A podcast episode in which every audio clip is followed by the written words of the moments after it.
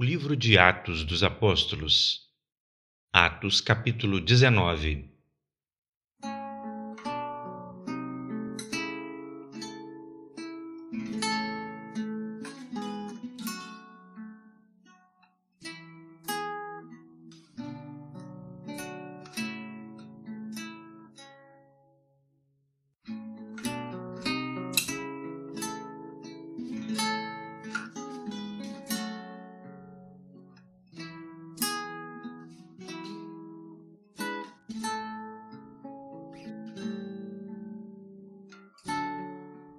Olá, estamos enchendo o nosso coração com a palavra. Hoje leremos o capítulo 19 de Atos.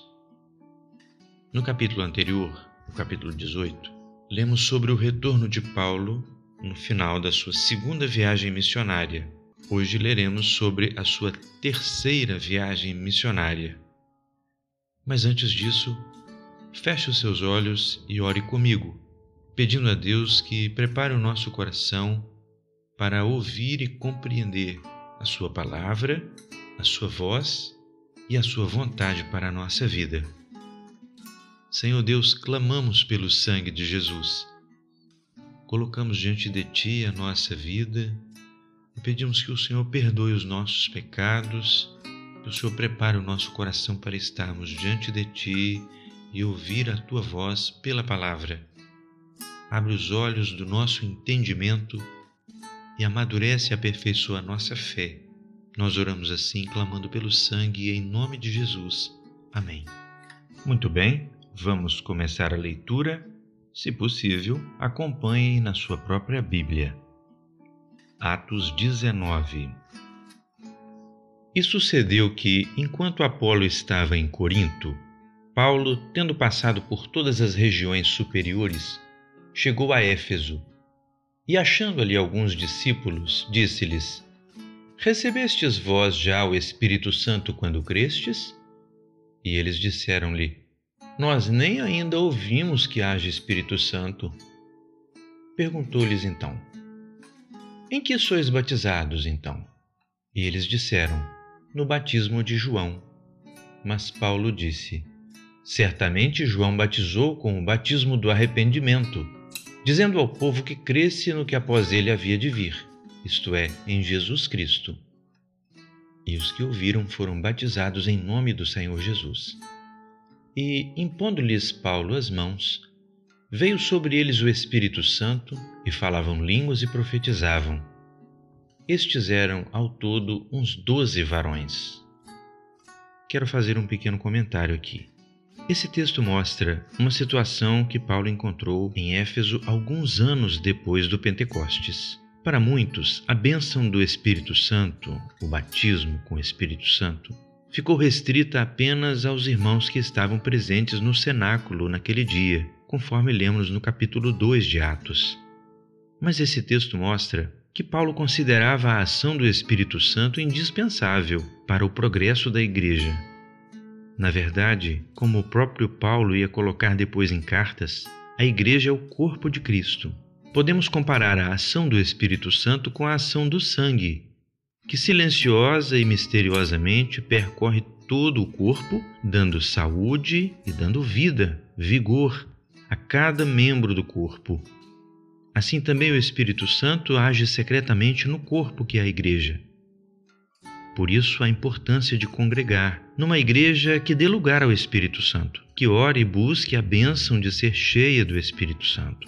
O texto mostra que não só foram batizados com o Espírito Santo, como também receberam dons espirituais, que são as manifestações do Espírito Santo ainda hoje no meio do seu povo, indispensáveis para que se manifeste a vontade, o poder e a glória do Senhor no meio do seu povo.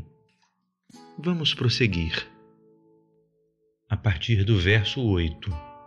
E, entrando na sinagoga, falou ousadamente por espaço de três meses, disputando e persuadindo-os acerca do reino de Deus. Mas, como alguns deles se endurecessem e não obedecessem, falando mal do caminho perante a multidão, retirou-se deles e separou os discípulos, disputando todos os dias na escola de um certo tirano. Verso 10 E durou isto por espaço de dois anos, de tal maneira que todos os que habitavam na Ásia ouviram a palavra do Senhor Jesus, tanto judeus como gregos. E Deus, pelas mãos de Paulo, fazia maravilhas extraordinárias, de sorte que até os lenços e aventais se levavam do seu corpo aos enfermos, e as enfermidades fugiam deles, e os espíritos malignos saíam. E alguns dos exorcistas judeus, ambulantes, tentavam invocar o nome do Senhor Jesus sobre os que tinham espíritos malignos, dizendo: Esconjuro-vos por Jesus a quem Paulo prega. Os que faziam isto eram sete filhos de Seva, judeu, principal dos sacerdotes. Respondendo, porém, o espírito maligno disse: Conheço a Jesus e bem sei quem é Paulo, mas vós quem sois? E, saltando neles o homem que tinha o espírito maligno, e assenhoreando-se de dois, pôde mais do que eles, de tal maneira que nus e feridos fugiram daquela casa. E foi isto notório a todos os que habitavam em Éfeso, tanto judeus como gregos. E caiu temor sobre todos eles, e o nome do Senhor Jesus era engrandecido. Uma outra observação que cabe aqui é que, do modo como aconteceu com esses exorcistas ambulantes, a fé, ainda hoje, não pode ser terceirizada. Ela não pode ser de segunda mão.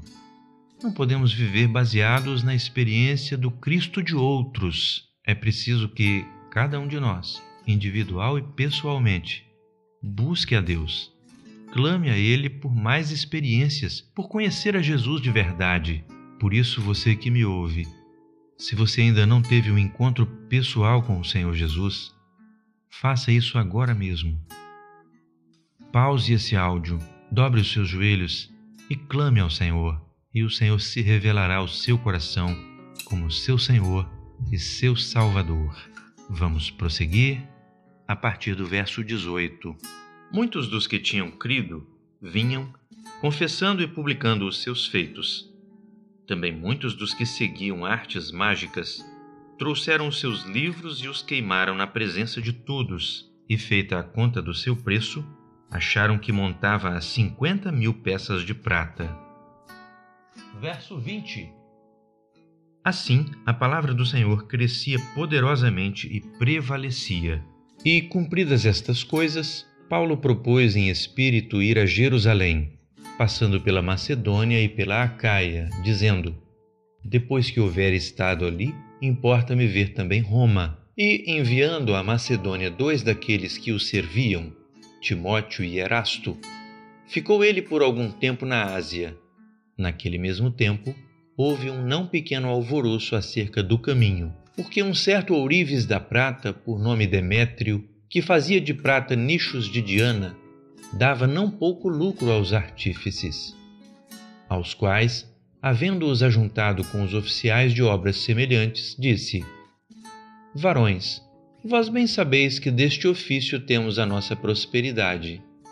E bem vedes e ouvis que não só em Éfeso, mas até quase em toda a Ásia, este Paulo tem convencido e afastado uma grande multidão, dizendo que não são deuses os que se fazem com as mãos. Não somente há o perigo de que a nossa profissão caia em descrédito, mas também de que o próprio templo da grande deusa Diana seja estimado em nada, vindo a majestade daquela que toda a Ásia e o mundo veneram a ser destruída.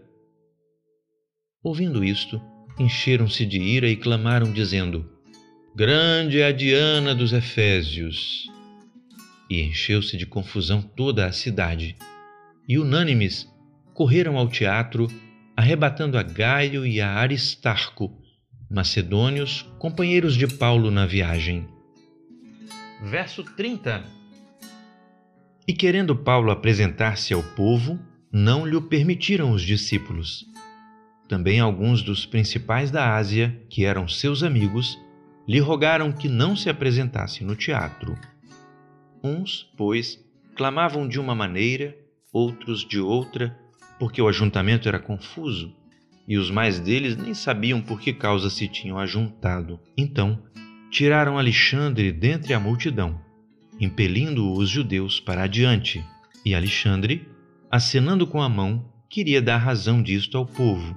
Mas, quando conheceram que era judeu, todos unanimemente levantaram a voz, clamando por espaço de quase duas horas: Grande é a Diana dos Efésios! Então, o escrivão da cidade, tendo apaziguado a multidão, disse: Varões Efésios, qual é o homem que não sabe que a cidade dos Efésios é a guardadora do templo da grande deusa Diana e da imagem que desceu de Júpiter? Ora, não podendo isto ser contraditado, convém que vos aplaqueis e nada façais temerariamente. Porque estes homens que aqui trouxestes nem são sacrílegos, nem blasfemam da vossa deusa. Mas se Demétrio e os artífices que estão com ele têm alguma coisa contra alguém, há audiências e há procônsules que se acusem uns aos outros. Mas se alguma outra coisa demandais, averiguar-se-á em legítimo ajuntamento. Verso 40 Na verdade, até corremos perigo de que, por hoje, sejamos acusados de sedição não havendo causa alguma com que possamos justificar este concurso. E tendo dito isto, despediu o ajuntamento. Que o Senhor nos abençoe.